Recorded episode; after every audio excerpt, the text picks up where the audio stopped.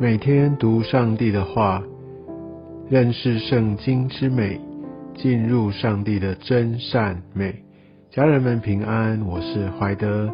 今天我们进入到出埃及记第十章，我们看到一灾接连一灾，而法老的心依然的刚硬。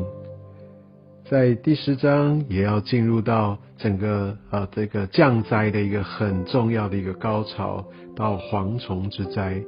其实蝗虫在圣经哦，在不同的书卷也都被当作一个末日的一个象征。在约珥书的第一章，还有阿摩斯书的第七章，都讲到蝗虫，它预表着末日。我想这也象征着上帝透过蝗虫之灾。来说明法老他即将山穷水尽，而在第三节我们可以看到，上帝透过摩西指出法老真正的问题，就是在上帝的面前不肯自卑，他依然坚持他自己为王。我想这也说出人犯罪的一个景况，想要自己为上帝，自己来决定。有些时候，即使一些的环境，或者上帝透过他的启示、他的话语，周边的人给我们一些的提醒，但我们依然坚持。所以我们在读，觉得法老很荒谬、不可思议，好像咎由自取。但也许从法老的身上，也会看到我们自己的影子。而在摩西他们预告法老即将会发生的事之后，我们可以看到有一些法老的臣仆已经快受不了了，他们就请法老来重新考虑，不要继续的来坚持。但我们发现法老虽然好像有听信也采纳他们的建议，但法老依然攻于心计，他不干脆，他总是希望能够得到自己最大的利益。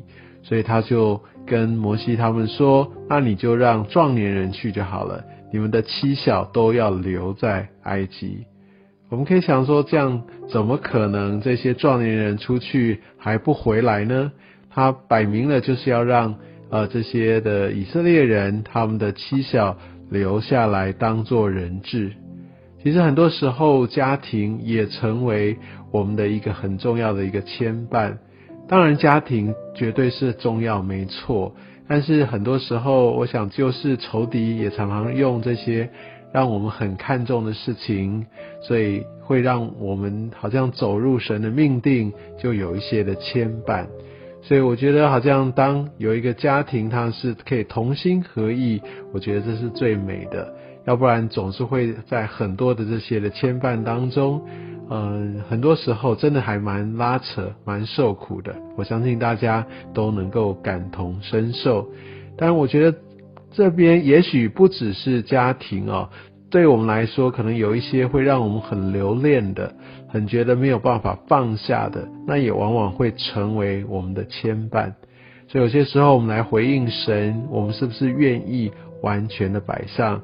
呃，就是如果有可能，有些时候一步到位或比较完整的摆上，也是蛮重要的。当我们有很多的牵绊，其实就不容易的来持续，不容易的全心跟随上帝。而我们看到后来，在呃法老拒绝了之后，那摩西他就祷告，然后不管是东风带了蝗虫过来。或者是西风把蝗虫带离埃及地，我们可以看到，好像这都是大自然的力量。我想在这边，并不是说这不是神迹，因为我想这上面经文所说的非常清楚，就从来都没有过这么大的灾。而为什么会用大自然的这个力量？甚至之后我们在读到摩西率以色列的群众过红海，其实也有人说这个就是用也是风的一个原因，也是用大自然的力量。我想这样代在的显示，上帝他是大自然的主宰，上帝常常使用大自然的力量来成就他所要成就的计划。我想这完全不会。呃，有点消减任何的上帝他的全能，只是更多的来证实上帝他主管他掌权在一切之上。而我们可以看到蝗虫退去之后，法老的心依然刚硬，不容以色列人去。所以，我们就可以看到，那一个领袖，如果他是如此的刚愎自用。不只是带来他自己的一个亏损，其实更让他所带领的团队都要蒙受极大的损伤，甚至有杀身之祸，有很大很大的一个一个责任跟提醒。我相信，对我们当中，呃，我们的领袖而言，不管你是在你自己有一个任何的一个团队里，或者你在家里面有任何的责任，你有任何的影响力，你有任何的决策。我们都需要在神面前，我们要谦卑，我们要敬畏神。我们真的非常需要用神的法则来行事，不然有些时候真的付出一个我们原本觉得无法想象的一个代价。我们需要走在神的道路上。接下来就进入到第九灾——黑暗之灾，全地都黑暗了，有三天之久。我相信这也是对呃埃及一个很大的打击，不是真实的在财务上而已。我想蝗虫把他们一切的都吃去了。那埃及人呢，他们呃敬拜的是一个太阳神，所以呢，这样的一个太阳完全没有办法发出亮光。我想这也就是一个对他们一个非常严重的警告。相信在他们的心理层面的这样的一个恐惧，会是非常非常巨大的。而我们可以从经文里面看到，不是所有的地方都没有光，只有以色列人他们在的地方依然有亮光。